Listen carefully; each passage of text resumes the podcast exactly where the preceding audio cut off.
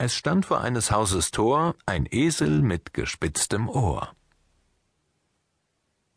Ein Reim von Wilhelm Busch.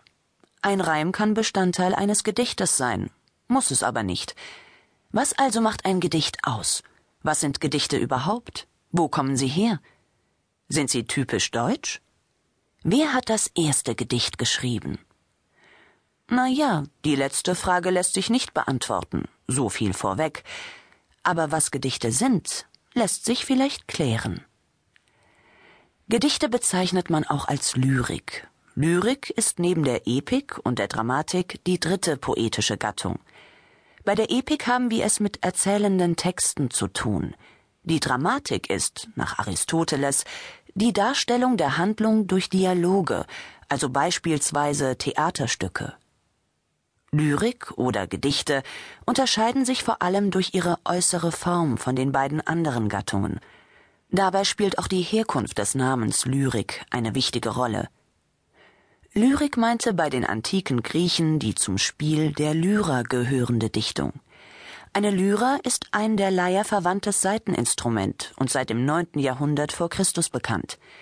Es handelte sich bei der Lyrik also um musikalisch unterstützte Dichtung oder umgekehrt, die Dichtung unterstützte das Lyraspiel. Da es in der Antike keine Notenhefte und Gesangsbücher gab, jedenfalls war dies nicht üblich, behalf man sich mit festgelegten Regeln für die Vorträge. Das vermutet zumindest die Wissenschaft heute. Die Dichtung als Kunsttext unterstützte diese Vorgehensweise. Der Vortragende konnte sich also ganz auf das Spiel und die Textimprovisationen verlassen, da er die Regeln genau kannte.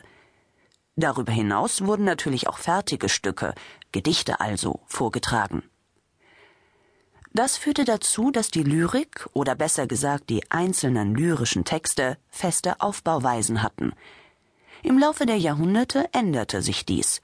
Lyrik wurde für viele Dichter und Autoren zu einer textlichen Spielwiese, und auf dieser Spielwiese kann und konnte jeder so schreiben und dichten, wie er es für richtig hielt.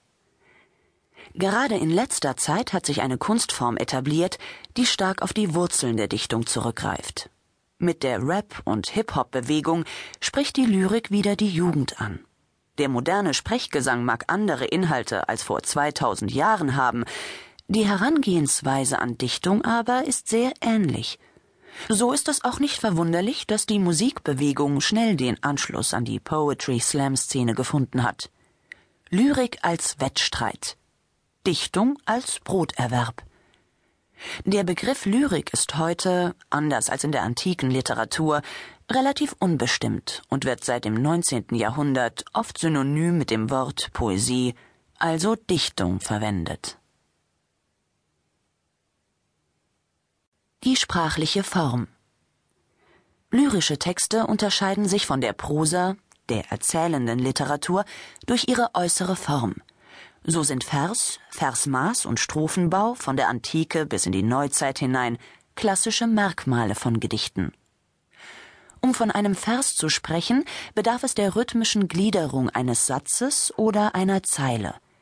Die regelmäßige Wiederkehr eines gleichen Rhythmus im Vers bezeichnet das Versmaß.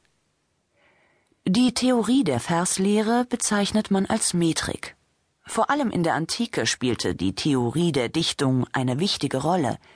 Nur wer ein wahrer Könner auf diesem Gebiet war, erhielt die Anerkennung als Dichter. Im Laufe der Jahrhunderte verloren diese Kriterien immer mehr an Bedeutung. Ab dem 19. Jahrhundert entwickelte sich in Frankreich der Vers libre, der freie Vers, ohne jede Regel der Metrik, der Verslehre, steht der freie Vers zwischen Lyrik und Prosa, zwischen Gedicht und erzählendem Text. In der modernen Literatur unterscheiden sich lyrische Texte, also Gedichte, dennoch sprachlich und formal von epischen und dramatischen Texten. Vor allem die strenge Form von Gedichten, ihre Ausdruckskraft und im Vergleich zur erzählenden Literatur ihre Kürze geben Gedichten ihre Besonderheit.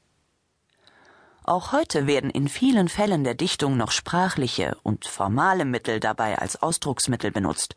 So nutzen viele Autoren heute noch die Reimform. Es stand vor eines Hauses Tor ein Esel mit gespitztem Ohr.